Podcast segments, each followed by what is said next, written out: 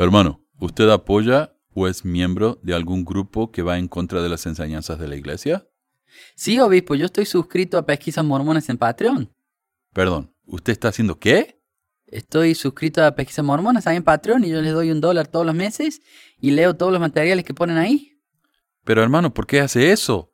¿No, ¿No sabe usted que Benji de Book of Mormon Central dijo que sus personas son basura?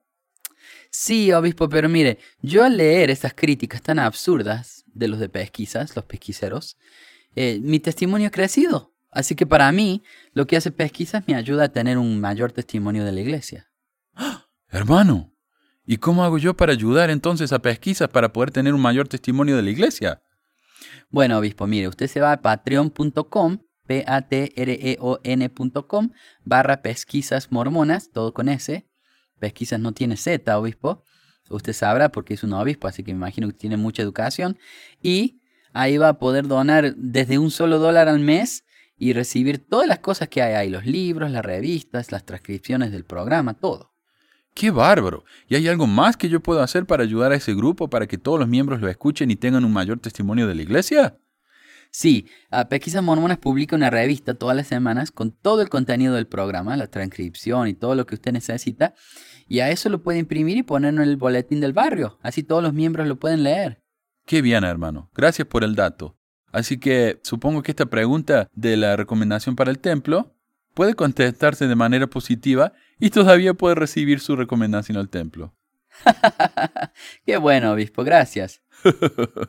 de nada, hermano. La historia de la Iglesia de Jesucristo merece que se recuerde. Pesquisas. Mormonas. Hola mi gente, bienvenidos al episodio 215 del 16 de junio del 2019 de Pesquisas Mormonas. Les habla Manuel, su pesquisador habitual. Y les pido disculpas por ese sketch al principio. Me da un poquito de vergüenza, honestamente, andar pidiendo ayuda con esto.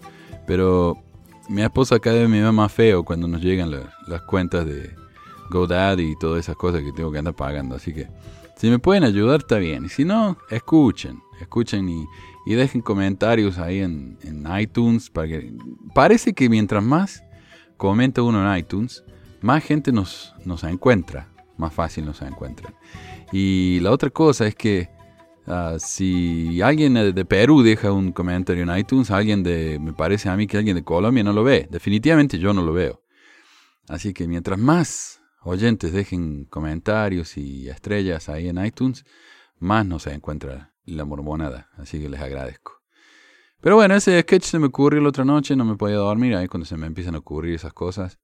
Espero que no les moleste demasiado. Y eso viene porque muchos mormones me dicen a mí, vos te pensás que lo que estás haciendo es, bueno, este, dar cosas contra el aguijón, ¿ves? No sé cuánto. Si me dieron, si los mormones me dieron un centavo cada vez que me dicen que estoy dando contra, cosas contra el aguijón, ya me habría comprado un micrófono nuevo, ya tendría un estudio y todo. Pero entonces me dicen, eh, lo que estás haciendo, en vez de hacerme dudar, me está haciendo tener un mayor testimonio del Evangelio. Y digo, bueno, si te estoy ayudando a tener un mayor testimonio del Evangelio, entonces no, ya que te estoy haciendo la vida mejor. Tenemos noticias, una noticia muy triste acá de Utah. La sobredosis de drogas es el principal asesino, lejos, de las mujeres embarazadas de Utah y de las nuevas madres, dice un estudio. Los opiáceos son el principal culpable. Y esto es Lake Tribune. Un nuevo estudio demuestra que las sobredosis de drogas son la principal causa de muerte para las mujeres embarazadas y en posparto en Utah, y la sobredosis parece matar a las mujeres tan indiscriminadamente como lo hacen los coágulos de sangre y los accidentes de coches, y sus ingresos, raza o dónde viven no afectan los resultados. La gente asume que puede decir quién podrá, quién tendrá un problema con las drogas, dijo la doctora Marcela Smith, profesora asistente de medicina materna y fetal en la Universidad de Utah Health. No se puede. La adicción afecta a cada segmento de la sociedad. Smith y sus investigadores se centraron en los registros sanitarios estatales que documentan las muertes de mujeres embarazadas o que estuvieron embarazadas menos de un año antes de morir, en total 136 muertes de 2005 a 2014. Más de una cuarta parte de estas muertes fueron inducidas por medicamentos, descubrieron los investigadores. También descubrieron que la tasa de muertes por drogas entre mujeres embarazadas y en posparto se triplicó durante la década estudiada. Este problema es grande y cada vez mayor, dijo Smith. El estudio, publicado esta semana en el Journal of Obstetrics and Gynecology, o Diario de Obstetricia y Ginecología, podría ser un largo camino hacia el cambio de cómo los médicos y los funcionarios públicos manejan el asunto del abuso de drogas por mujeres embarazadas y en posparto. En este momento, la gran mayoría de esas muertes por drogas se consideran no prevenibles en los registros de salud estatales porque ocurrieron meses después de las últimas visitas médicas de las mujeres, informe el estudio. Pero los investigadores profundizaron en los registros médicos de las mujeres, así como el servicio social y los antecedentes penales, y encontró que más de la mitad de ellos fueron de ellas fueron diagnosticadas con trastornos de abuso de sustancias o se sabe que han mal utilizado las drogas durante sus embarazos. Tres cuartas partes de los registros de las mujeres mencionaron preocupaciones relacionadas con las drogas por ejemplo, el abuso de drogas o la preocupación sobre recaídas, y más de tres cuartos de las mujeres que murieron tuvieron problemas de salud mental, descubrieron los investigadores. A pesar de eso, menos de la mitad de las mujeres que murieron recibieron ayuda de trabajadores sociales o servicios de salud mental. Ninguna recibió medicamentos por uso de opioides, a pesar de que, el eh, de que 27 de las 35 muertes por sobredosis involucraron opiáceos y no había registro de que ninguna de las mujeres fuera examinada por uso de drogas durante sus embarazos. Lo peor de todo, incluso entre las mujeres que previamente habían sufrido sobredosis de drogas o intento de suicidio, aparentemente no obtuvieron ayuda preventiva. Alarmantemente, mientras que una cuarta parte de las mujeres habían tenido una historia previa de sobredosis, ninguna de ellas había documentado ya sea ayuda con la prevención de sobredosis o prevención de medicamentos de rescate, escribían los investigadores.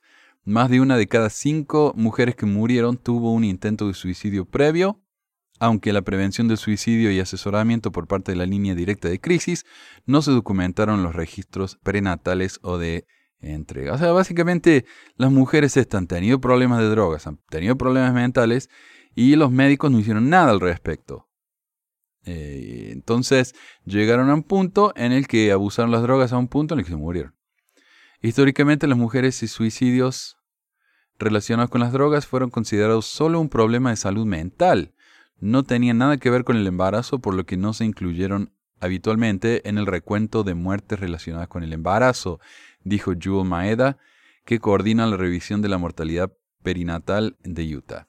Estaban asociados porque, recurrieron el mismo, porque ocurrieron el mismo marco de tiempo, dijo, pero la idea de que podría ser que el embarazo en sí contribuyó al suicidio o a la sobredosis de drogas, eso es un concepto más o menos nuevo. Para las mujeres posparto que lucharon contra el consumo de drogas, las demandas de un recién nacido, la pérdida de continuidad con amigas de confianza, el aumento del riesgo de depresión posparto y la ansiedad y la privación del sueño pueden resultar en una tormenta perfecta que conduce al consumo de drogas, la sobredosis y la muerte, dice el estudio. Si los médicos y los funcionarios de salud reconocen un vínculo entre la sobredosis de drogas y tener un bebé, esas sobredosis pueden comenzar a ser vistas como prevenibles escribieron los investigadores. Y eso podría centrarse más en las intervenciones como la examinación, tratamiento de salud mental y los servicios de adicción y los recursos para la atención postparto extendida. Y, en Utah, donde se espera que las mujeres, que las parejas tengan muchos hijos, es más complicado, ¿no? Cuando yo adopté mi hijo, hacía años que los miembros del barrio nos venían preguntando todos los domingos, ¿cuándo van a tener bebé? ¿Cuándo van a tener bebé? Y apenas adoptamos, trajimos al bebé a la capilla, ya nos estaban preguntando cuándo íbamos a tener el segundo. Lo que no sabían es que uno es más de lo que podemos hacer a veces. No todos tenemos la misma energía, la misma personalidad, por lo que esperar que todos tengamos la misma cantidad de hijos y que reaccionemos de la misma manera a, eso es otro problema con este modelito que crea la iglesia y que requiere que todos encajemos. O sea, me piden a mí que tenga los tantos hijos como pueda, porque esos pobres espíritus en el mundo los espíritus están esperando, quieren venir. Entonces uno tiene, qué sé yo, cinco o seis chicos, pero por ahí uno le da la capacidad mental nada más que para tener dos. Entonces, pero por presión social uno tiene un montón, ¿y qué pasa? Uno explota a la larga. Y eso es lamentable, ¿no? Pensar que todos vamos a reaccionar. Oh, y otra cosa que dicen es que si uno no tiene más hijos, no tiene más hijos, uno es muy egoísta. Porque no le está dando la oportunidad a esos pobres chicos a venir al mundo. Esta es una noticia un poquito viejita, tiene cinco años, pero me la mandaron recientemente y me, me gusta. me pareció muy interesante. Porque este más o menos fue la época, un poco después fue el, cuando le hicieron juicio a Monson para que le devolviera los diezmos a la gente por haberles mentido. Y bueno, la corte estuvo al lado de Monson, no, no, no hicieron que devolvieran el dinero. Pero esta noticia es muy interesante. La Iglesia mormona pierde la lucha de impuestos ingleses en decisión de la Corte Europea. Así que la iglesia perdió. Bueno, acá no sé cómo funcionan los países de uno, no sé si muchos saben, pero acá, por ejemplo, en Estados Unidos, cuando uno tiene un negocio, tiene que pagar impuestos al, local, ¿no? Al, al, edificio en sí. Son los impuestos de bienes raíces. La iglesia no tiene que pagar eso porque es una iglesia. Eh, lo que pasó es que como ellos tienen un templo en el que la gente no puede entrar, solo una pequeñísima porción de los pocos que son los miembros de la iglesia, entonces la corte decidió que ellos tenían que pagar impuestos por eso. Porque cómo no tener semejante edificio que es inmenso y encima tienen eh, excepción de impuestos. Vamos. Y ellos dicen, ordenar que la iglesia mormona pague los impuestos a la propiedad local en uno de sus templos ingleses no es una violación de los derechos humanos, han decidido los jueces europeos a la Iglesia de Jesucristo de los Santos de los Últimos Días, una organización religiosa registrada como una empresa privada y limitada en el Reino Unido, se le dijo en el 2005 que no estaba exenta de pagar el impuesto de negocios en su templo de Preston, Lancashire. La Iglesia, parte de la, de la Iglesia Mormona Mundial, llevó su lucha ante el Tribunal Europeo de Derechos Humanos, después de que la Cámara de los Lores desestimó su apelación contra la decisión en el 2008. Un grupo de jueces del Tribunal de Estrasburgo ha dictaminado que la denegación de la extensión de tarifas completas no viola los derechos de los miembros de la Iglesia de mostrar sus creencias religiosas. Alrededor de 180.000 mormones viven en el Reino Unido y la República de Irlanda. La Iglesia tiene dos templos en el Reino Unido, uno en Londres y el otro en Preston. Solo los miembros más devotos de la Iglesia, quienes tienen un estatus de recomendado, tienen derecho a entrar en el templo.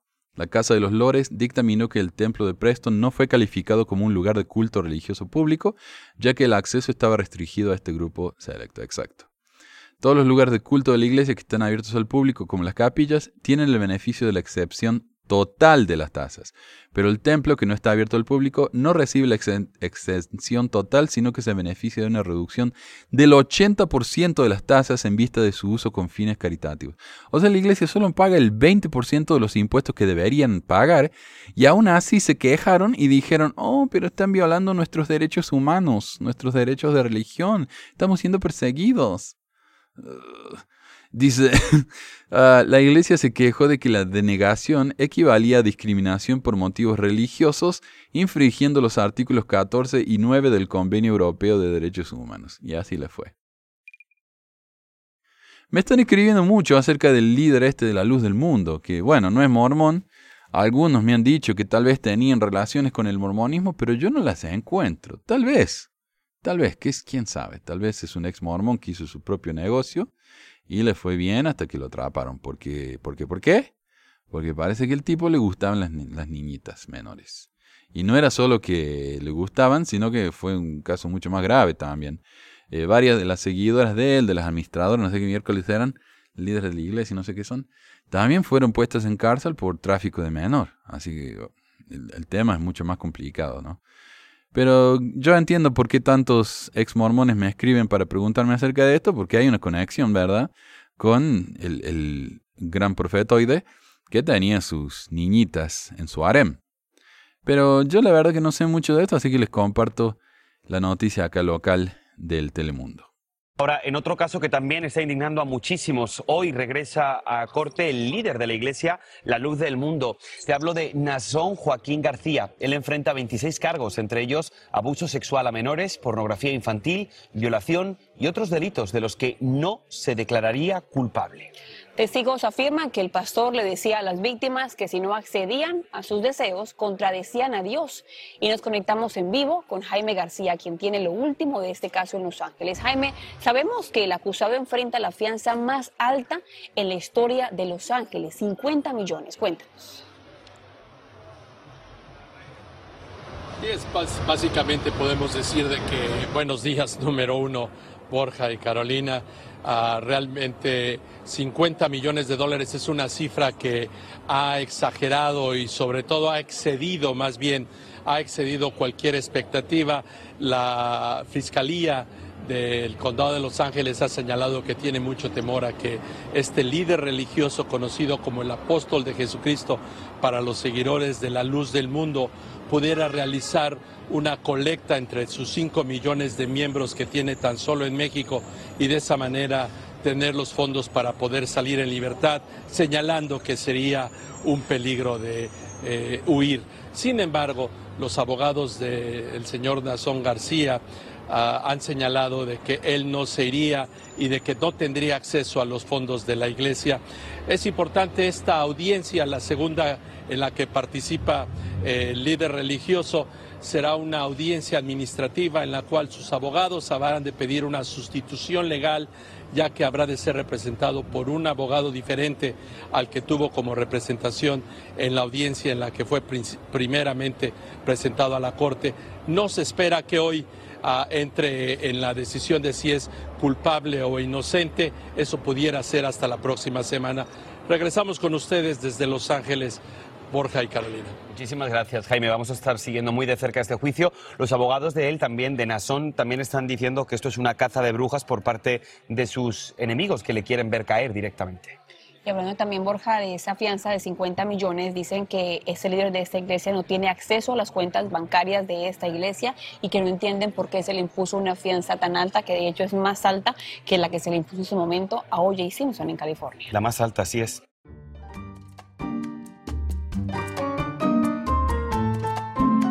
Nos escribieron. Hola Manuel, me dice alguien. Eh, Alex, creo que es por email. Dice, espero que estés bien y que el verano ya está por llegar por esos lados del mundo. Y sí, estamos en primavera. Hay un calorón ya. Por aquí en Franchulandia, aún en otoño, pero bueno, pronto llegará el sol y los días más veraniegos. Ah, está en el, ¿está en el hemisferio del sur, Francia. Debe ser. Bueno, antes que nada te doy las infinitas gracias por todo el trabajo que haces. Siempre escucho los podcasts, a veces te respondo cuando puedo. Hace ya varios meses que conocí a esta chica Al Caraway, o Al Fox, no sé cómo llamarla, si loca o manipuladora. Eh, verás, esta persona fue bautizada por la iglesia hace ya un tiempo. Cuando fue bautizada ella era una blogger y, eh, bloguera y estaba tatuada desde arriba abajo. Así que bloguera es una palabra. Ahí está, me resolvió la duda. Sí, tatuada de arriba abajo. Según mi teoría es que esta tipa no es nada más que un producto de marketing de la iglesia, está completamente loca, ahora escribe libros y bueno, tiene su dinero como para que pueda sacarse los tatuajes, pero no, porque es eso lo que quiere la iglesia, demostrar que ellos aceptan a todo tipo de personas. Bueno, te dejo su página web, tiene videos también, podría sacar material y hablar de ella o de cómo la iglesia utiliza a las personas alcaraway.com, A-L-C-A-R-R-A-W-A-Y.com, su Facebook. Eh, bueno, ya está. Gracias por todo. Un abrazo fraterno desde París. Y es verdad. Bueno, esta chica yo ya la conocía porque acá, eh, cada vez que saca un libro, aparece ahí en la lista de bestsellers en el de Book. Y no, uno apenas entra, ahí está, la, repisa con los bestsellers y siempre está el libro de ella ahí entre los top 10. Um, pero en mi opinión, e- es mi opinión también que esta chica Carraway no es más que otro instrumento de marketing para la iglesia. Por eso se hace tanto énfasis en sus tatuajes. No se preocupen, millennials, pueden tener mi- mil tatuajes y todavía venir a nuestra iglesia y darnos el 10% de su sueldo. Siempre y cuando esos tatuajes se hagan antes de bautizarse y no después. Bueno, mientras paguen los días, hagan lo que quieran. Su primer libro se llamaba eh, Tattooed Mormon o La Mormona Tatuada. Eh, salió en la tapa de LDS Living, la revista esa que reseñé hace un tiempo, que es la revista del Desert Book, que es la librería con fines de lucro de la iglesia. Y en la tapa salía ella junto a una mujer eh, vestida en ropa tradicional africana. O sea, estaban enfatizando ¿no? las diferencias y la diversidad de la iglesia. Una gringa tatuada y una señora africana.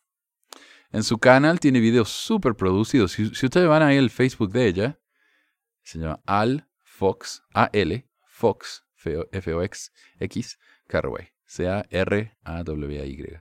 Ahí van a ver unos videos que están reproducidos. Algunos son ella, viste, enfrente de la computadora, pero otros son muy bien producidos. Y eso no es un producto eh, independiente por un miembro de la iglesia cualquiera, ¿no? Con buenas intenciones. Es un producto de marketing profesional. Muchos de sus posts y artículos y videos son acerca de cómo los miembros le dijeron que era una mala persona porque tenía tatuajes, lo cual se ha convertido en un tema eh, bastante frecuente. A la iglesia le encanta usar lecciones objetivas, donde el maestro trae una foto o una sandía a la capilla para enseñar algo, como cuando uno vino a la clase de hombres jóvenes, cuando no, clase de miembros nuevos cuando yo me bautice, y decía, mira, yo, a mí me han dicho que las frutas y las verduras son buenas, así que yo las llevo conmigo a todos lados, ¿ves? acá tengo una zanahoria en el bolsillo, no me gusta comerlas, no me gustan las zanahorias, pero yo las llevo conmigo porque yo sé que es bueno. Entonces eh, todos nos reíamos. Dice, bueno, es lo mismo con las escrituras. Si uno lleva la escritura a todos lados pero no la lee, no, no nos beneficia para nada. Es una, una lección de una lección objetiva. Y o cuando mi presidente, la esposa de mi presidente de misión trajo un pan integral a la capilla y dijo, las personas honestas son como el pan integral. Y la partió, ¿no? dice, son iguales por dentro como por fuera. Bueno, entonces esta mujer esta mujer es un objeto real con el cual leccionar. Esto yo sé que no es una palabra, pero bueno. Al Corroway no, no es solo una mujer tatuada que resulta ser una mormona que de su propio corazón y de su buena onda escribe sobre la iglesia. No, ella es una empleada de la iglesia que ha hecho buena plata promoviendo su mensaje de tolerancia y qué sé yo. Su LinkedIn eh, incluye el siguiente currículo vitae productora del canal Mormón de junio del 2013 a septiembre de 2015, dueña de Believer Clothing Co., una compañía que hace camisetas con slogans de la iglesia, y siempre sale ella ahí con sus, con sus remeras que dice Believe, o su camiseta, perdón, que dice Believe, o crean, qué sé yo, boludo, así. Administración de difusión para la Iglesia de Jesucristo de febrero del 2016 a junio del 2018. Descripción, planear y administrar el potencial de influencers para iniciativas, campañas apropiadas, es decir, usar a los mormones influenciales o influyentes para promocionar a la iglesia. Ahora, por lo general los influencers son pagados. ¿La iglesia les pagará a, los suyos? Yo lo dudo. Eh, y por si no sabe lo que es un influencer, para los que no son post-millennials, un influencer es cualquier persona que se ha hecho famosa nada más que para, promoviendo cosas en el Internet. Por ello tengo un canal de YouTube o de Instagram y a mí me manda cosas, eh, varias empresas, que yo, de, de salud o de ropa o de maquillajes, yo las promuevo en mi canal. Eh, de paso hago plata con las propagandas del canal, la, compañía me paga a mí, me manda cosas gratis y yo de paso uso mis miles o millones de seguidores para influenciarlos a que usen esa marca. Entonces la iglesia hace eso con sus miembros. Eh, acá, y acá lo dice directamente, lo admiten, que esta mujer Al Carraway, ella eh, administraba a esos influencers para que ayudaran a la iglesia. Y oradora pública del 2011 hasta el presente. Ahora, en su sitio web dice que sus charlas, sus oraciones públicas, sus discursos públicos son gratuitas. Pero por supuesto debe ser compensada por el boleto de avión, gasolina, hotel, etc. O sea, viaja gratis por todo el país dando su mensaje de por qué está bien ser un mormón con tatuajes y además, en esas charlas, esta mujer puede vender sus libros, y ya tiene un montón, y sus camisetas, sus CDs y toda su mercadería. O sea, es un negocio redondo. Además que vende al menos un CD que grabó en una de esas charlas, dando su discurso, así que de alguna manera hace plata con sus discursos, aunque dice que son gratis. Entonces cuando a mí me vengan y me dicen que yo hago plata con esto, que en realidad no hago un peso, fíjense en esta mujer. Eso no es superchería sacerdotal de lo que tanto se quejan los, mormonetes? Lucas en WhatsApp dice, hola Manuel, ¿cómo andas? Pregunta, ¿se sabe que los papiros egipcios de Abraham fueron escritos fúnebres de la iglesia? Ese libro, según la tapa del libro de la perla de gran precio, dice que es una traducción. Cuando uno entra a buscar info en el sitio oficial de la iglesia, los miembros no lo desmienten. Es decir, hablan el hecho de que los rollos eran comunes y corrientes. Mi pregunta es, ¿esto siempre fue así? ¿O en algún momento la primera presidencia y todo eso asentaron que fue una traducción y después manipularon la información? La iglesia siempre, que yo sepa, desde que yo fui chico en la iglesia allá en 1990 hasta hace muy poco, la iglesia siempre afirmó que el libro de Abraham era una traducción literal. El mismo José Smith dijo que había comenzado, dice, a traducir el alfabeto del libro de Abraham y a organizar una gramática del idioma egipcio como fue practicado por los antiguos.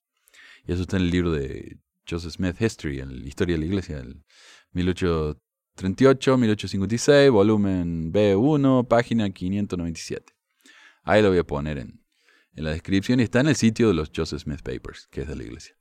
En un discurso en la conferencia general, James E. Faust dijo la perla de gran precio incluye el libro de Moisés que José Smith recibió por revelación y el libro de Abraham que tradujo de un papiro egipcio que había adquirido. No fue hasta que publicaron el ensayo este sobre la traducción de ese libro, hace unos pocos años atrás, que finalmente decidieron usar esta estrategia de decir que no, que no fue una traducción literal, sino que los papiros fueron un instrumento que José usó para recibir inspiración celestial. Los papiros entonces fueron como un conducto por medio del cual Dios le metió las ideas que aparecen en el libro de Abraham, similar a cuando supuestamente vio la traducción del libro de Mormón en su piedra de vidente. Según el ensayo, la traducción de José no habría plasmado de manera literal el contenido de los papiros, como lo habría hecho una traducción convencional. Más bien, los objetos físicos, o sea, los papiros, ofrecieron una ocasión para meditar, reflexionar y recibir revelación. Aceleraron un proceso mediante el cual Dios le dio a José Smith una revelación acerca de la vida de Abraham, aun cuando esa revelación no guarda una directa relación con los caracteres de los papiros. O sea, ¿para qué recibió José Smith los papiros? ¿Para qué se los, se los vendió el coso este Chandler por miles de dólares cuando la iglesia no tenía un peso? Eh, ¿por qué porque Dios utilizó esos papiros como un conducto. Es como si fuera una televisión, ¿no? Y él veía en la televisión esa lo que había pasado. Aunque el mensaje en la televisión esa, lo que está escrito en la televisión en sí, en la pantalla, no tiene nada que ver con lo que José vio. No, si José, eh, el Dios mormón es muy eh, es muy interesante para hacer sus cosas. Anda muy, con muchas vueltas. Francisco Cornelio González Leal me mandó un email y dice, hola, Manu. Bueno, no sé, está todo gritando acá. Recién subiste y enviaste el episodio 121, que era el 202, en realidad me equivoqué. Y en horario hábil, horario escolar. Recuerdo cuando subiste el video Jesús Serrano Medina, implante capilar estético, defensor mormón.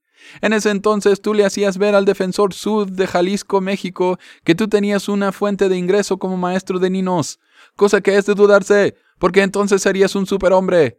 Llevas tanto material en tan poco tiempo y debes atender tu desempeño como maestro tanto inside en horario de clases como outside. Oh, qué bilingüe el vago. Eh, fuera del horario del aula. Después de eso, atender tus deberes domésticos como padre y esposo. Y para tener tantos episodios en tan poco tiempo, y aún toda la investigación que eso conlleva, yo no creo que seas maestro. Sospecho que detrás de ti hay patrocinio, apoyo económico de algunos intereses que pretende destruir la iglesia del cumplimiento de los tiempos. Es más, a mí me tienes bloqueado. No se reflejan los comentarios que agrego, agredo, agredo a los videos de tu YouTube. Y si es un agredio los comentarios de este tipo. Y empiezo aún a temer por mi integridad. ¿Quién está detrás de ti? ¿Illuminatis o quién? y esto, ok, acá me, me, hace pensar que esto es un chiste, o sea, aunque no sé, tanta gente realmente cree en esas cosas que me cuesta, me cuesta saber si me están, me están jodiendo o me están hablando en serio. Pero bueno, dice, subiste este video en horario eh, escolar. Sí, lo que pasa es que yo hago el video, yo lo voy haciendo, mire, yo le voy a dar mi, mi horario de cómo hago el programa. Empezando el domingo a la tarde, eh, bueno, a medida que me mandan mensajes, me mandan links, leo algo que me interesa, yo eso todo lo voy agregando a un documento que ya tiene unas 50 páginas. De esas 50 páginas elijo algunos para esa semana, elijo algunos mensajes que más me gustan, elijo un tema que me parece que sería un buen tema del día, noticias, cosas así. Las voy organizando, las voy ordenando. Ya como para el miércoles tengo el documento listo, todo traducido mm, voy dedicándole media hora, una hora al día. Por ejemplo, los martes yo lo llevo a mi hijo a una clase de parkour y mientras él está en su clase yo me dedico a traducir. O sea, no es tan, tan difícil. Mi hijo se va a dormir a las 8, a las 9 yo me pongo a ver un programa de televisión con mi esposa y ahí hago las carátulas para los videos. O sea, no es, no es tan difícil hacer esto si uno realmente quiere. Los, los miércoles, por, por lo general, es cuando empiezo a grabar. Los miércoles a la tarde porque las clases terminan temprano, entonces yo estoy acá, no tengo nada que hacer, mi esposa a veces lo viene a buscar a mi hijo, se pone a jugar allá afuera con su amiguito, yo empiezo a grabar el programa, entonces jueves, viernes, sábado, yo lo edito y lo voy subiendo al internet. O sea, no hace falta darle más de media hora a una hora de tiempo por día a esto. Realmente no hace falta. Si uno le dedica más tiempo, porque está haciendo algo mal. Especialmente después de que he venido haciendo esto desde hace tantos años. Entonces, eh, ah, y los subo, eh, a todos los programas los subo cuando los termine, ya sea el viernes o el sábado, los subo a YouTube y los pongo privado. Por eso alguien me preguntaba una vez, ¿dónde, ¿qué pasó con este video que subiste? No lo veo más. Es porque accidentalmente lo puse como video público y después me di cuenta y lo cambié a privado. Por eso. Y entonces cuando uno pone un video privado en YouTube, tiene la opción de decir, quiero que este sea, se haga público el, qué sé yo, el lunes a las 9 y este otro el martes a las 9, este otro el miércoles a las 9. Entonces YouTube automáticamente va lanzando esos videos. Entonces sí, yo estoy acá en el trabajo, pero YouTube me larga automáticamente los videos. Es, una cosa automatizada que no es tan difícil hacer, honestamente, ¿no?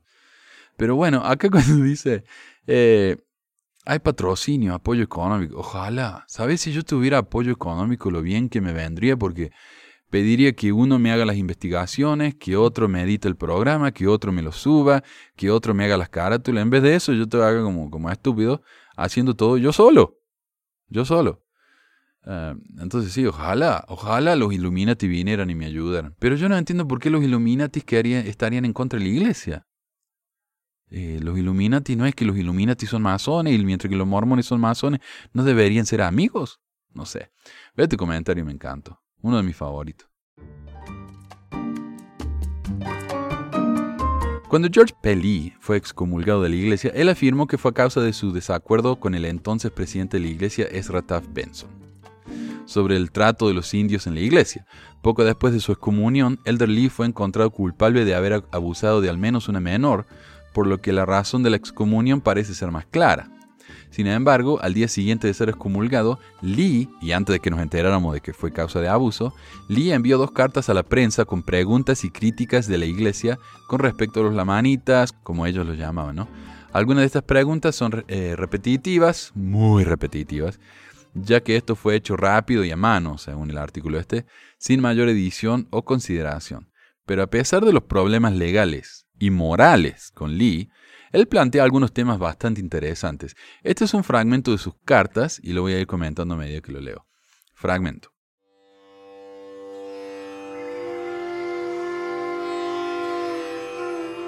A la primera presidencia y los doce.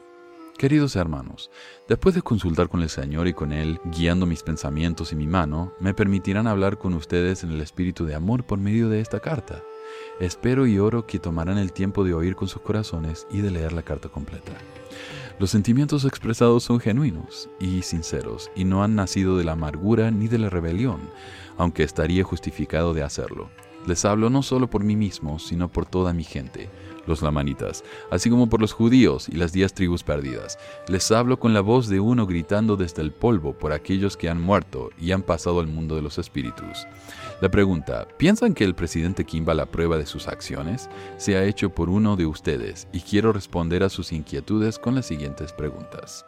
O sea, le preguntaron a él si Kimball aprobaría de sus acciones. Dice, me parece que lo que está haciendo está mal. Mira, ¿qué pensaría Kimball de vos? Y Kimball fue el, eh, el apóstol y después profeta. Bueno, él desde hace mucho, desde 70, que era líder más o menos bajo, ¿no? Que llegó a ser profeta de la iglesia. Él siempre eh, apoyo a los indios, o a los lamanitas, como le decían los indígenas de América. Eh, y él creó ese programa de los lamanitas, la ubicación lamanita, que él mandaba a chicos de las reservaciones a vivir con gente eh, en Pro en Salt Lake, que hacían ciudades grandes, donde ellos iban ahí a la escuela. Y la idea también era que los lamanitas estos se convirtieran en mormones, fueran a casa y convirtieran a toda la tribu para que fueran mormones. O sea, esa siempre fue la meta última de la iglesia al hacer todo esto. Entonces dice, oh, a Kimball le daría vergüenza lo que estás haciendo.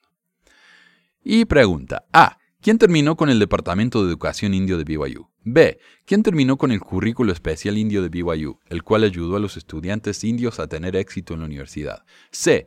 ¿Quién está terminando con los servicios para los indios americanos de BYU?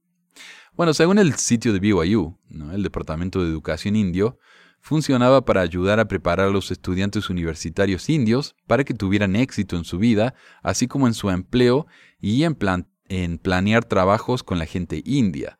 El departamento fue abolido en 1981, aunque no se explica por qué ahí en el sitio ese de BYU. Ahora es comprensible la molestia de Lee por todo esto, ya que después de decir que los lamanitas son una preocupación principal para, para esta iglesia, los dejan sin ningún apoyo en sus carreras universitarias cuando sus necesidades son mucho más específicas y diferentes a las de un estudiante de la comunidad mormona principal de Utah o Idaho o lo que fuera. Es una buena pregunta. ¿Quién terminó con ese departamento y por qué? Y lo que yo, entiendo es que hoy en día todas las universidades tienen, eh, les dicen clubes, ¿no? Eh, que son organizaciones para ayudar a minorías, etnias y incluso gente LGBT y todo eso, ¿no? Entonces yo cuando fui a la universidad había un grupo eh, de latinos y había un grupo de pa viejos, no me acuerdo cómo se llamaba, pero para los que iban a la universidad de viejos eh, estaba ahí eso para nosotros. Yo estaba en mis 20, pero uno cuando ya pasa los 22 años acá se considera viejo, ¿no? D. ¿Quién está terminando con el programa de ubicación de estudiantes indios? Y ese era el programa de, de Kimball. E. ¿Quién se deshizo del comité indio de la iglesia? Y traté de encontrar alguna información acerca de este comité, pero aparte de que fue presidido por Kimball, no pude encontrar nada. No sé de qué se trata. Y hay muchas citas eh, en un ensayo que encontré acerca de la educación esta. Hay una cita de que había algo llamado el, el manual Lamanita o el Lamanite Handbook.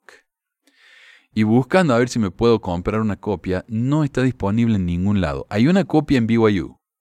Así que si alguien que me escucha vive en Provo o tiene una o, estudia en BYU, si se meten ahí, si me lo pueden conseguir y le sacan una foto, yo les pago por el libro ese. No mucho, porque estoy medio pobreto, pero yo les pago.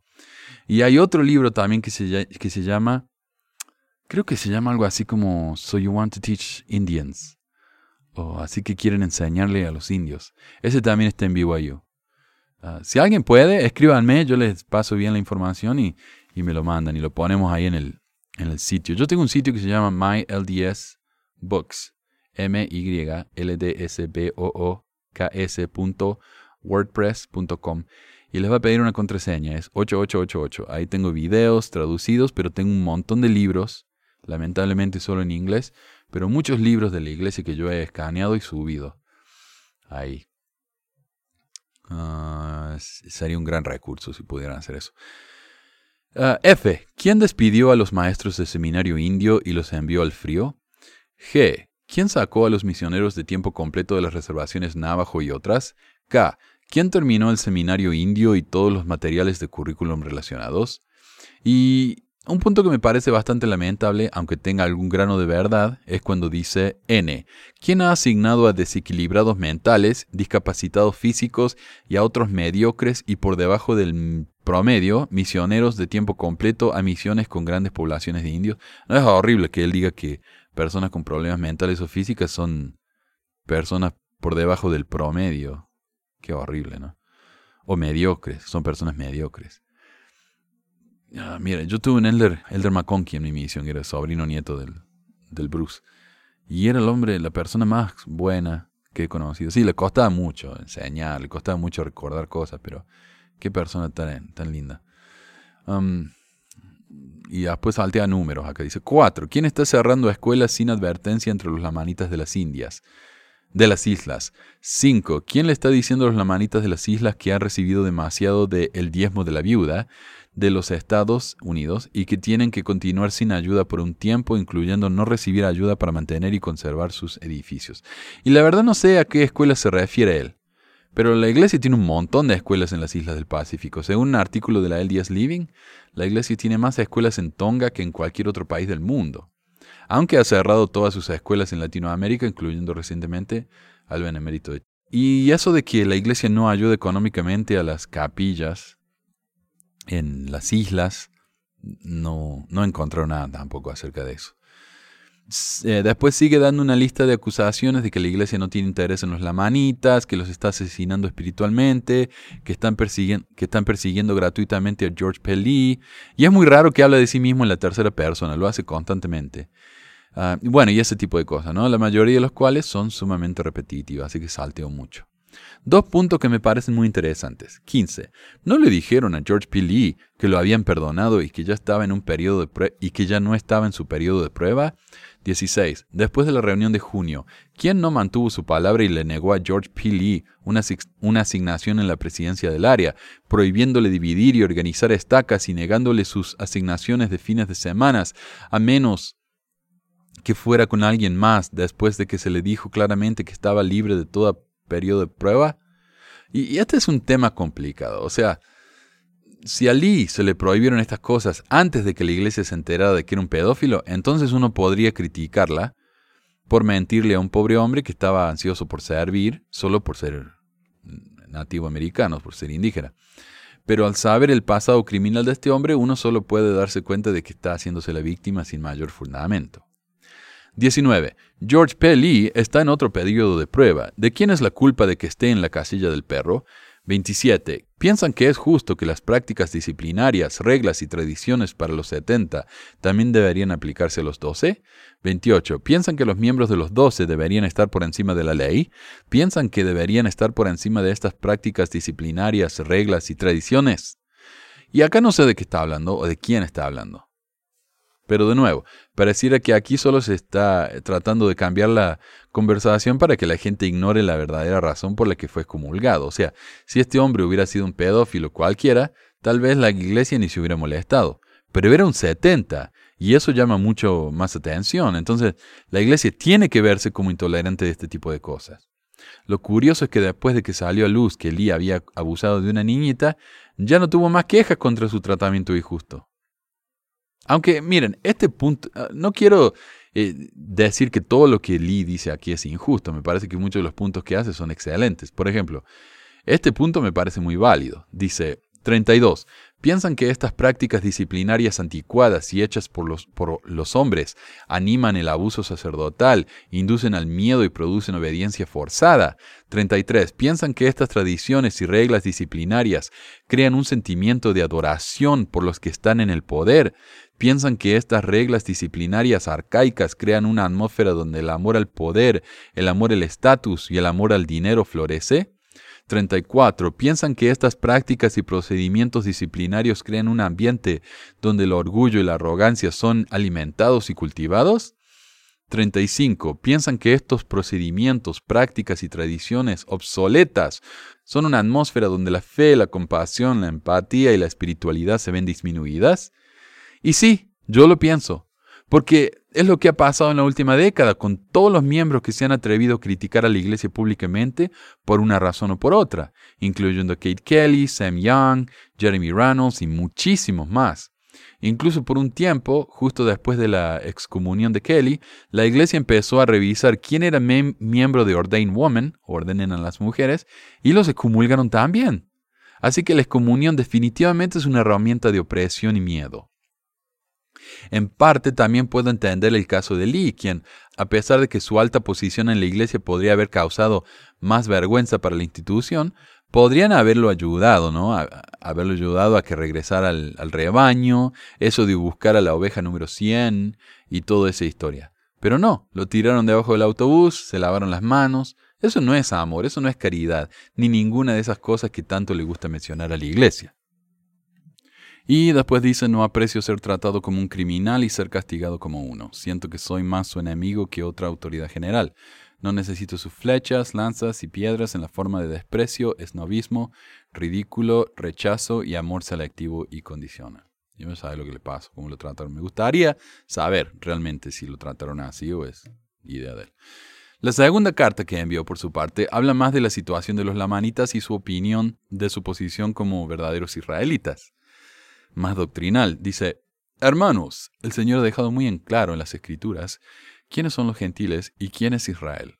Solo hay un grupo de personas en el mundo. Cada persona en la tierra pertenece a uno o al otro. Un gentil es un extranjero de la casa de Israel. La verdadera definición de un gentil es alguien que no es la semilla literal de Israel. Pero un gentil puede ser numerado entre la casa de Israel por medio del bautismo y por lo tanto convertirse en adoptado de Israel y recibe sus bendiciones por medio de Efraín, pero no se convierte literalmente en una verdadera semilla de Efraín. Por lo tanto, cualquier gentil que es enumerado o adoptado en Israel puede todavía referirse como gentil, así que la distinción puede ser hecha sobre quién ha sido encargado con el Evangelio después de que Israel rechazó el Evangelio y crucificó a Cristo.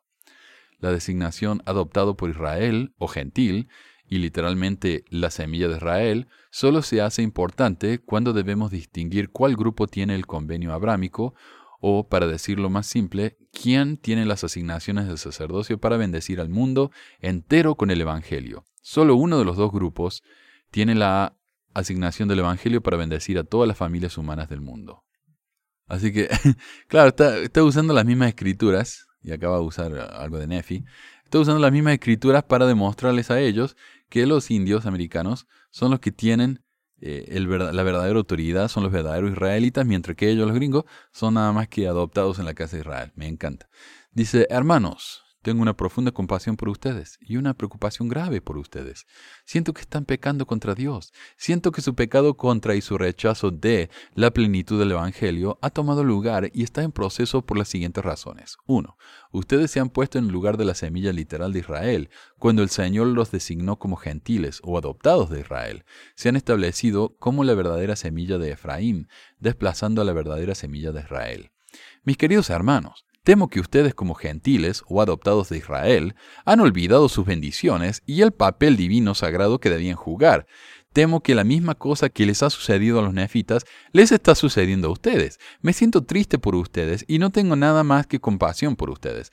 ¿No tenían los nefitas todas las bendiciones del Evangelio, el sacerdocio y la autoridad? Pero miren lo que les pasó. ¿Piensan que es posible que un patrón similar se está desarrollando entre ustedes? Han enseñado que el resto de la casa de Israel significa todos los miembros de la iglesia.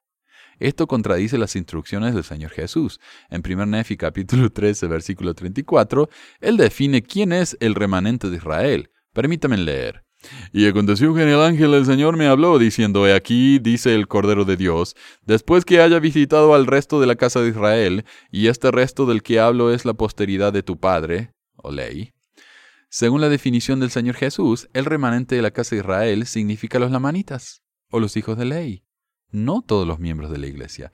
No puedo ser partidario de ninguna cosa a menos que sea esto. Bueno, después salteo porque no es tan importante o tan interesante, pero llega al punto número 6. Amor del dinero. Los ricos parecen estar haciéndose más ricos y los pobres más pobres, lo que no anima ningún sentido de responsabilidad para los pobres. De hecho, ustedes me dijeron que no hable sobre los pobres ni que ore por ellos.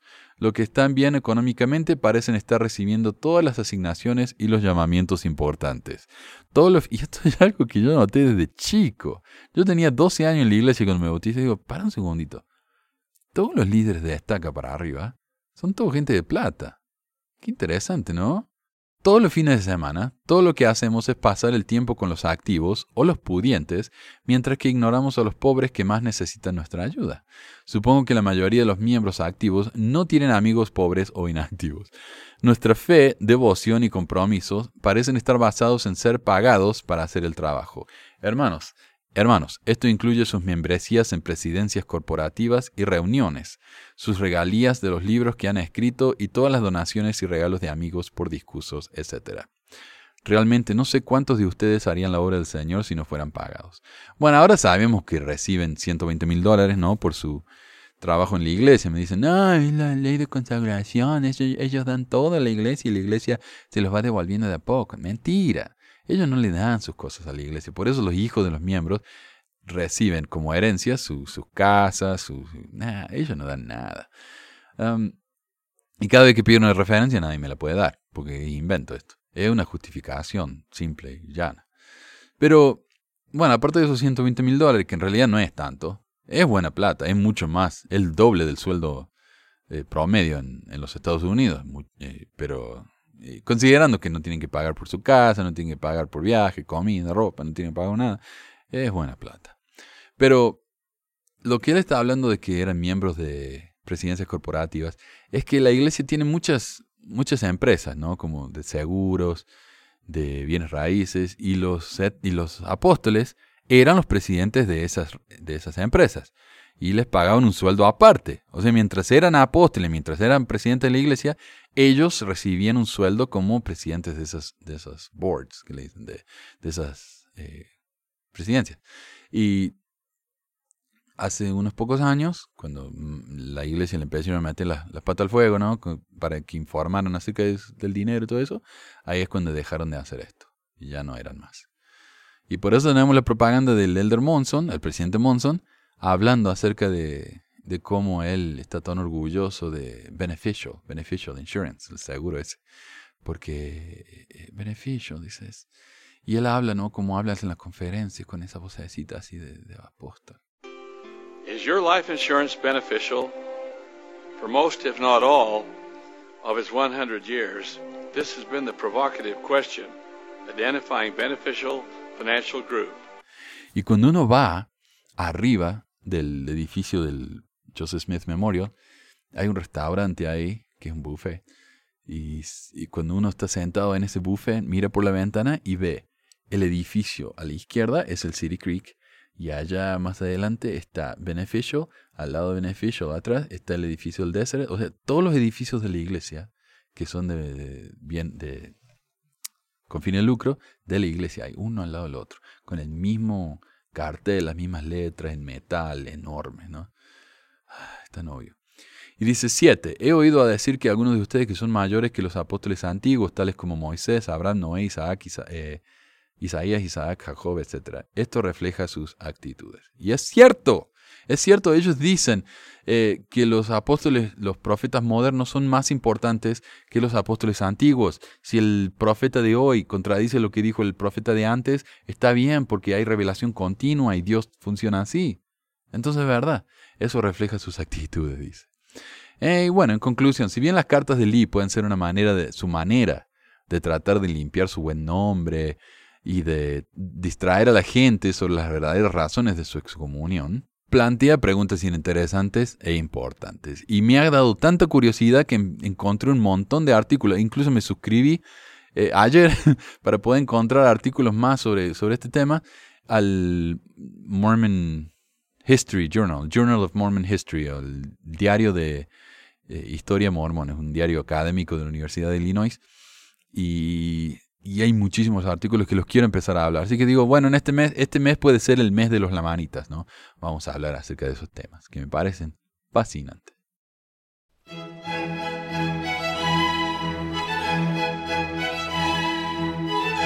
Vi un video, una peliculita. Diego o Mr. Musa me mandó un mensaje, dice ahí en WhatsApp, dice, buenas noches Manu, ¿cómo andas? Te quería comentar con respecto a una producción que es de la iglesia que vi de niño, allá por los años 90. No sé si eh, viste La Ventana de los Cielos. Mi madre tenía un VHS de películas de la iglesia de los años 60 y 70. Me acuerdo, que esa, me acuerdo de esa en particular, ya que hace mención de, a, cómo el diezmo salvó a la iglesia de la bancarrota y de cómo bendijo al pueblo de St. George allá por mil- 1899. Creo que merita una crítica desde una perspectiva no mormona. Y es verdad, es verdad, es verdad. Pero también es verdad que el video muestra que sí había una crisis económica, era una crisis tremenda y vamos a hablar acerca de esto. Eh, y como para que tengan una idea ¿no? de la cantidad de mensajes que tengo, eh, Musa me mandó esto hace como dos o tres semanas y recién ahora puedo llegar a hablar acerca de este tema. La ventana de los cielos es una película año el pedo, ah, y acá les voy a hablar un poco, ¿no? Eh, cuando termine, pero para empezar, vamos a resumir el video. El video comienza con un hermano, y yo me acuerdo que cuando íbamos al templo, eh, de chicos, era un viaje de 12 horas, nos subimos al colectivo, íbamos allá al templo, los adultos hacían sus investiduras que duran dos horas, dos horas y media, y nosotros íbamos a hacer bautismo, en media hora ya estábamos listos. Así que nos sentábamos y nos poníamos a ver videos ahí como por dos horas, hasta que los otros salían y nos íbamos a la casa. Así nomás. Y uno de esos, y bueno, y esos videos los ponían en repetir, que era una tecnología de punta en esa época, el VHS, que repetía. Y repetía, repetía. Y a veces veía este video dos o tres veces seguidas, ahí en, ese, en la sala de espera del Templo de Buenos Aires. Y lo que más me acuerdo es cuando la voz del, del, profeta Snow, Lorenzo Snow, oh, y nos reíamos por ahí con los amigos. Mis queridos hermanos de Saint George. me encanta. Y bueno, el video comienza con un hermano diciéndole al presidente de la iglesia, Lorenzo Snow, que la iglesia está prácticamente en la quiebra. Presidente Snow, supongo que está enterado que la iglesia debe más de dos millones de dólares. Y temo que no conseguiríamos ni un centavo más, aunque diéramos el tabernáculo como garantía. Desde que el gobierno embargó las propiedades de la iglesia hace 11 años, hemos gastado millones tratando de recuperarlas y todavía no lo hemos logrado. Con tantas deudas, la iglesia está realmente en bancarrota. Al mismo tiempo, Snow recibe una revelación de que debe ir a visitar a los hermanos de St. George. Hoy día, de, Salt Lake a St. George, yendo en la carretera, no en la ruta, lleva unas 4 o 5 horas. Así que me imagino que en esa época, yendo en tren, llevaría mucho más, capaz que un día. Snow dice que su familia tiene que acompañarlo, al igual que la primera presidencia con todas sus familias. Aún no sabe por qué debe ir, pero tiene que ir.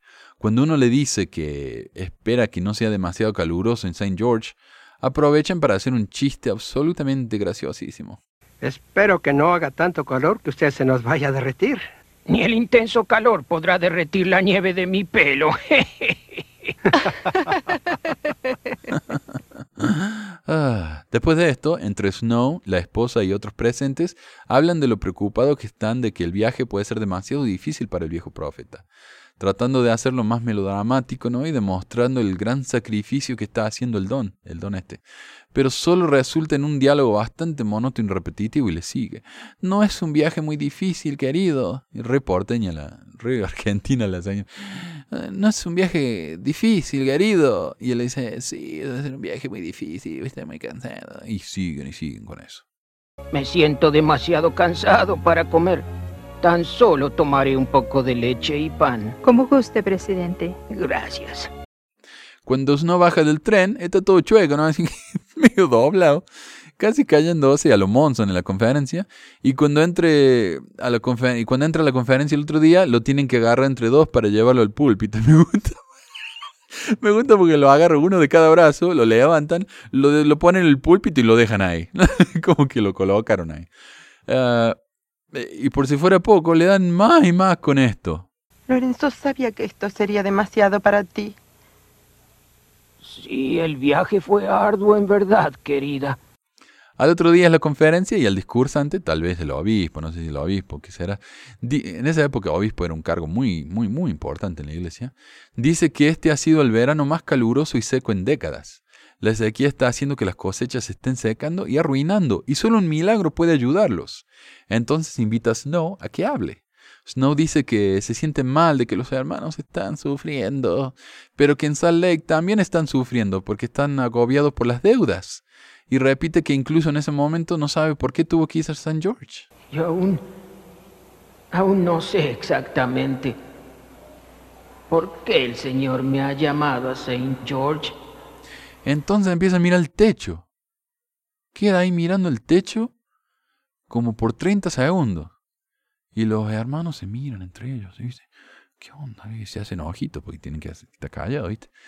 Y, y bueno, después de medio minuto dice, Mis hermanos y hermanas, entiendo muy claramente ahora en qué forma como pueblo estamos dejando de cumplir los convenios que hemos hecho.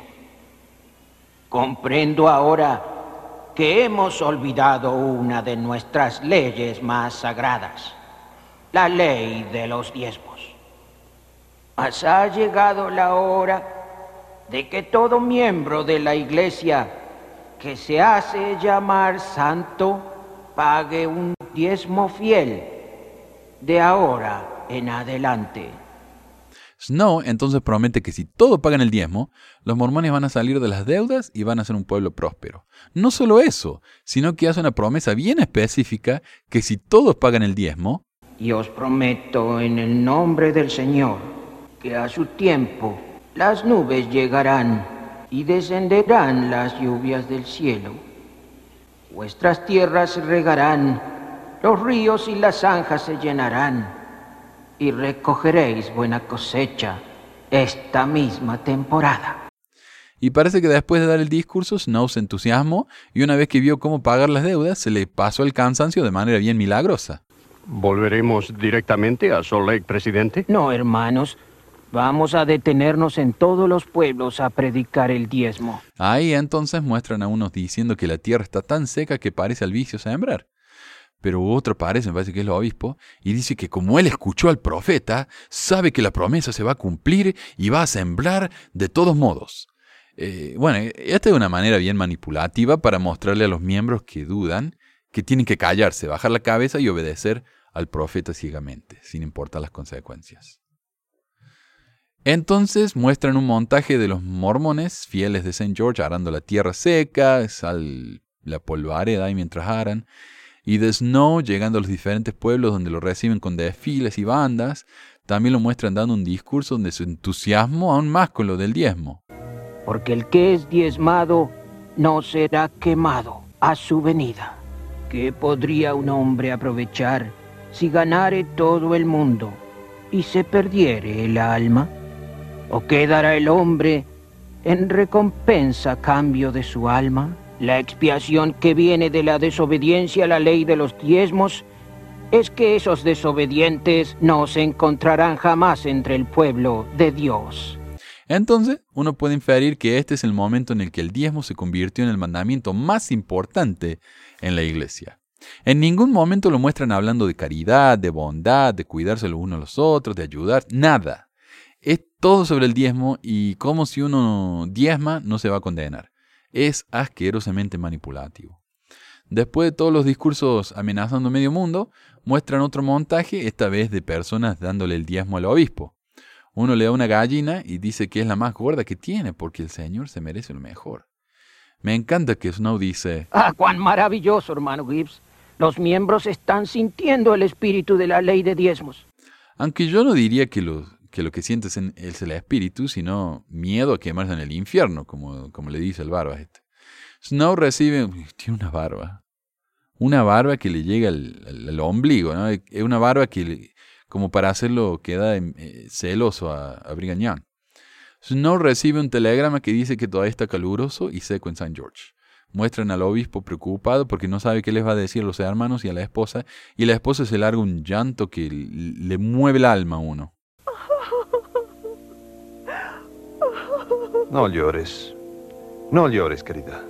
A Snow le llega otro telegrama diciéndole que sigue seco y caluroso, entonces se va a la pieza y empieza a orar a Dios pidiéndole que lo ayude para no sentirse tan acongojado.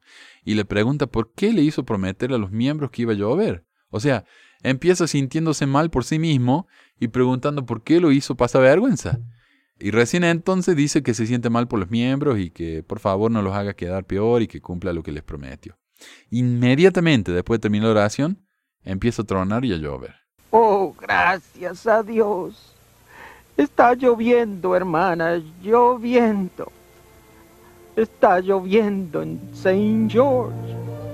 Al final del programa, el barba se, vuelve a la pieza a, orar y a llorar. Y le dice a Dios que si quiere se va a suicidar para mostrarle eh, todo su amor.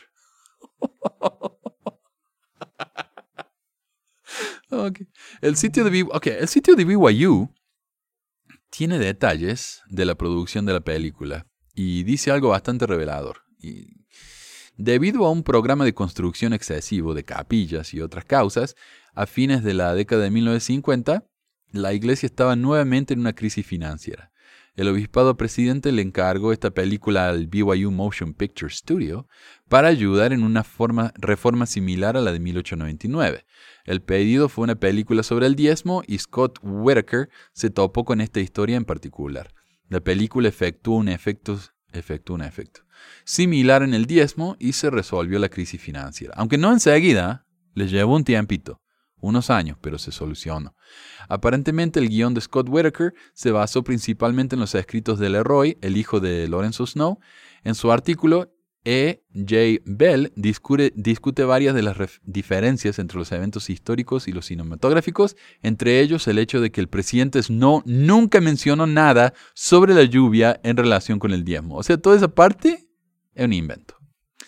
En resumen, la historia principal de la película, la promesa del barba, de que si los miembros pagaban el diezmo iba a llover, nunca sucedió. Es una simple mentira, un invento. Además, la película no fue más que una herramienta manipulativa de marketing para que los miembros se pusieran las pilas y pagaran el diezmo para ayudar a la iglesia a salir de un agujero que ella misma había cavado al construir tantos edificios innecesarios. Buscando información sobre la veracidad de la historia y de las citas de Snow, me encontré con un excelente blog de Rock Waterman que dice en parte, en primer lugar, al espectador se le da la clara impresión al ver esta película que, de alguna manera, la falta de fe de los miembros era la causa de que la iglesia se encontrara en una situación financiera tan grave. En realidad, la mayor parte de la culpa fue el resultado de decisiones de gestión deficientes dentro del liderazgo de la iglesia en Salt Lake. Una buena parte del problema, por supuesto, era que el gobierno de los Estados Unidos se había apoderado de la manzana del templo y de todas las propiedades de la iglesia valoradas por encima de los 50 mil dólares. Ahora, ¿por qué el gobierno se apoderó de los bienes de la iglesia hasta 1979, casi 100 años después? Porque la iglesia se negó a dejar de practicar la poligamia. El gobierno, cansado de la criminalidad descarada de los mormones, pasó el acta de Edmund Stucker, haciendo la cohabitación ilegítima ilegal y se apoderó de todos esos bienes. Eh, lo que causó una tremenda deuda, lo que a su vez inspiró al Señor a darle a sus profetas la revelación de que dejaran de practicar la poligamia. Es curioso cómo la plata puede afectar tanto a las revelaciones divinas, ¿no? Eh, pero bueno, él continúa. Pero incluso sin la ayuda del gobierno, entre comillas, la jerarquía de la iglesia, antes de que Lorenzo no asumiera el cargo, había creado más problemas que los que ahora ponían en peligro la supervivencia de la iglesia. Jay Bells, que escribió un excelente artículo acerca de eh, la verdadera historia de Lorenzo Snow y St. George y esta película, dice, Primero, la iglesia se había sobrepasado durante algún tiempo. Wilford Woodruff, ansioso por completar el templo de Salt Lake en su vida, había gastado un millón de dólares para completar el edificio de cuatro millones en 1893. Las responsabilidades educativas y cívicas también agotaron el presupuesto. La iglesia financiaba al Young College en Logan, Brigham Young Academy en Provo y al Latter-day Saints College en Salt Lake. Ahora son todo parte de, de BYU. Además, la iglesia invirtió fuertemente en compañías locales de energía, minería, azúcar y sal, tratando de estimular el empleo regional.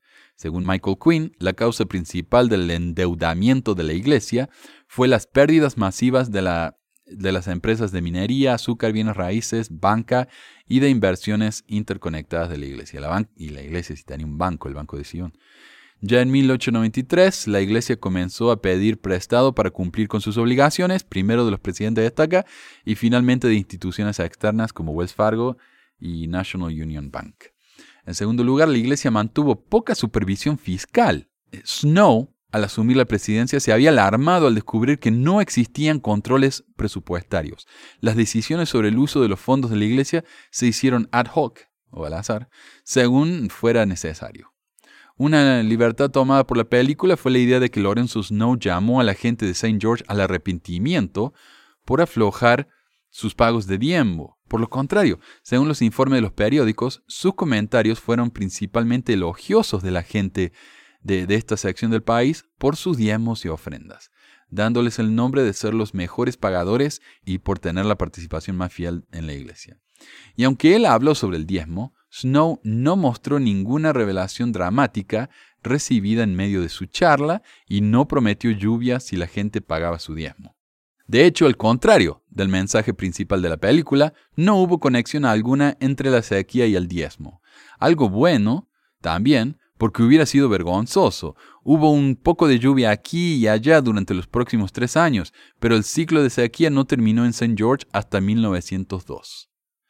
Como nota final, vale la pena eh, recalcar el escándalo causado por la media verdad o media mentira por parte de la Iglesia cuando publicó la siguiente cita de Snow en el manual de los presidentes de la Iglesia. ¿Se acuerdan esos manuales?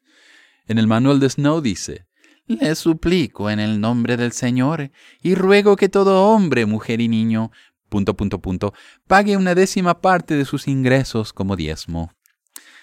Está en la página 168 del manual. El problema es que donde están los tres puntos, la cita original decía, que tiene los medios. Es decir, Snow dijo, todo hombre, mujer y niño que tiene los medios pague una décima parte de sus ingresos. ¿Entienden la diferencia? La primera cita nos hace entender que todos deben pagar el diezmo, hasta los niños. Mientras que la segunda cita clarifica que no, que solo los que pueden deben pagarlo. Lo que hay que entender es que en la época de Snow el diezmo era diferente al diezmo de hoy. El diezmo era pagado del excedente de los bienes de uno. no de los bienes principales. Es decir, una vez que uno paga la casa, la comida, la ropa para los chicos, los impuestos, lo que sea, lo que nos queda, uno voluntariamente se lo da a la iglesia.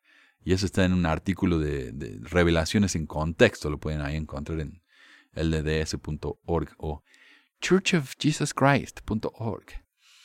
Doctrina y Convenio 119 dice, de cierto así dice el Señor, requiero que todos los bienes sobrantes se pongan en manos del obispo de mi iglesia en Sion, y esto será el principio del diezmo de mi pueblo. Y curiosamente, el versículo 4 agrega, y después de esto, todo aquello que hayan entregado este diezmo pagarán la décima parte de todo su interés anualmente. Interés. Y esto les será por ley fija para siempre para mi santo sacerdocio, dice el Señor. Décima parte de su interés. Ley fija para siempre. Diferente, ¿no? Pero, por supuesto, si la iglesia quisiera seguir haciendo eso hoy en día, ¿quién va a pagar para que esos pobres yuteños vayan a Viva Yu y reciban un lavado de cerebro que les va a durar de por vida o, quién les va a ayudar a construir centros comerciales y departamentos de lujo por todo el mundo?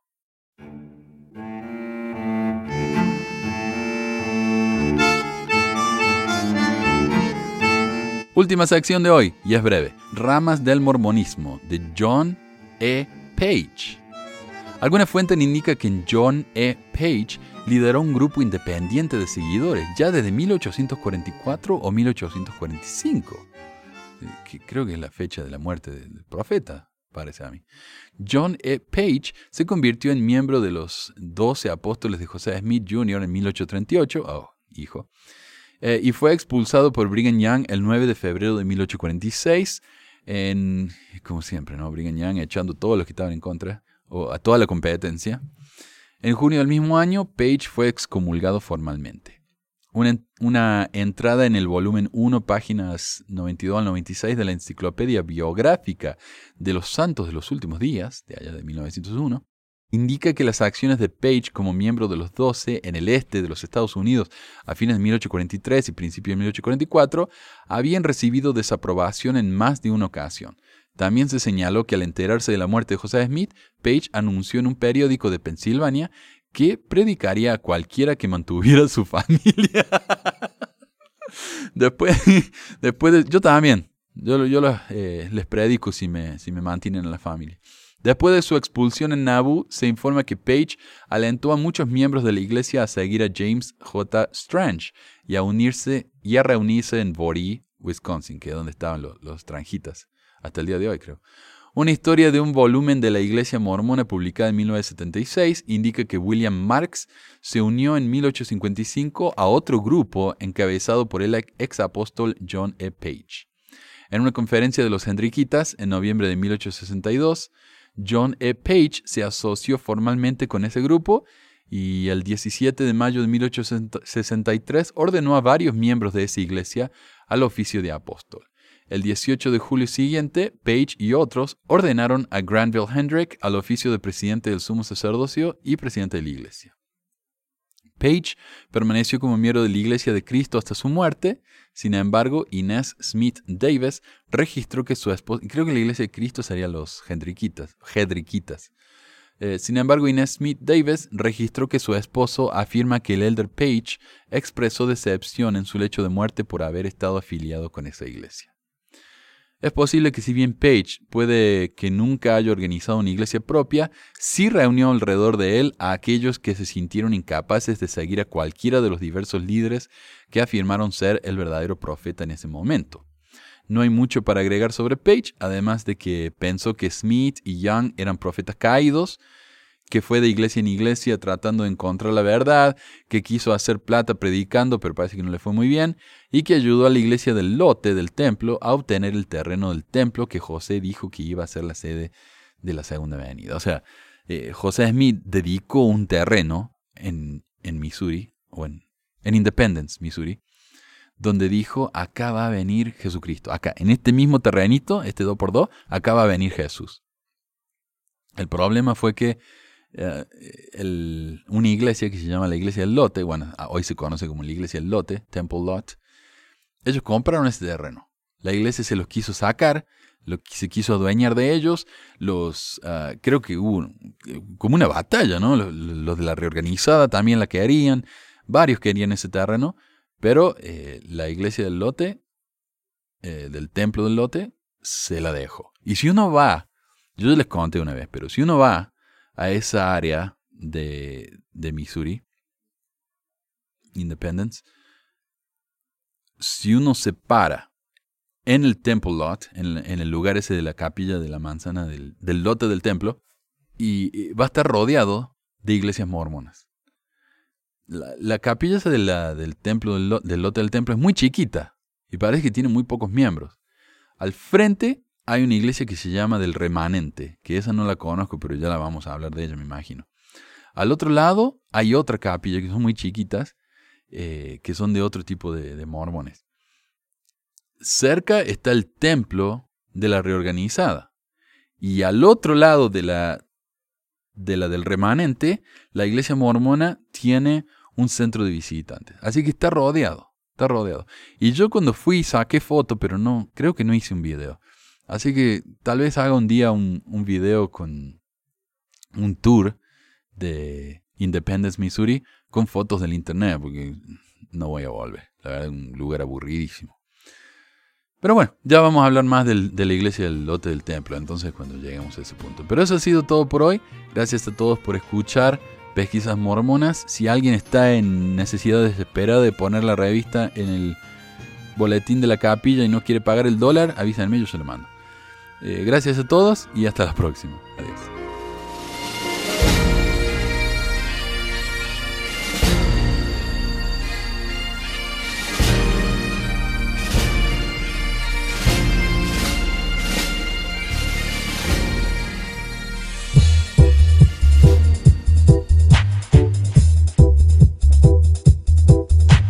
Gracias por escuchar esta edición de Pesquisas Mormonas. No se olvide de visitar nuestro website en pesquisasmormonas.com o pesmor.com y nuestro blog en pesquisasmormonas.org o pesmor.org. También tenemos un grupo de Facebook donde la discusión siempre es animada y si tiene un comentario, pregunta o hate mail, puede enviarlo a manuel.pesquisasmormonas.com. Y si por alguna razón ha abandonado la iglesia y ya no sabe qué hacer con todos esos miles de dólares extras, ahora que ya no paga el diezmo, le agradeceríamos si nos envía uno o dos dólares por medio de Patreon en patreon.com barra pesquisas mormonas o en paypal.me barra pesquisas mormonas para ayudarnos a cubrir los gastos de domain y hosting del podcast. Muchas gracias de nuevo y hasta la próxima semana. La música del comienzo del podcast es la canción de la primaria Historias del Libro de Mormón por Clive Romney. La canción previa a esta es Lo el Profeta del ex de Acevedo y esta es la versión de la banda Roosters de la canción de la primaria Palomitas de Maíz. ¿Por qué agregar a pesquisas mormonas para que mi papá pueda parar los websites del podcast? Y de los videos. Gracias. Pues quizás hormonas. Pi, pi,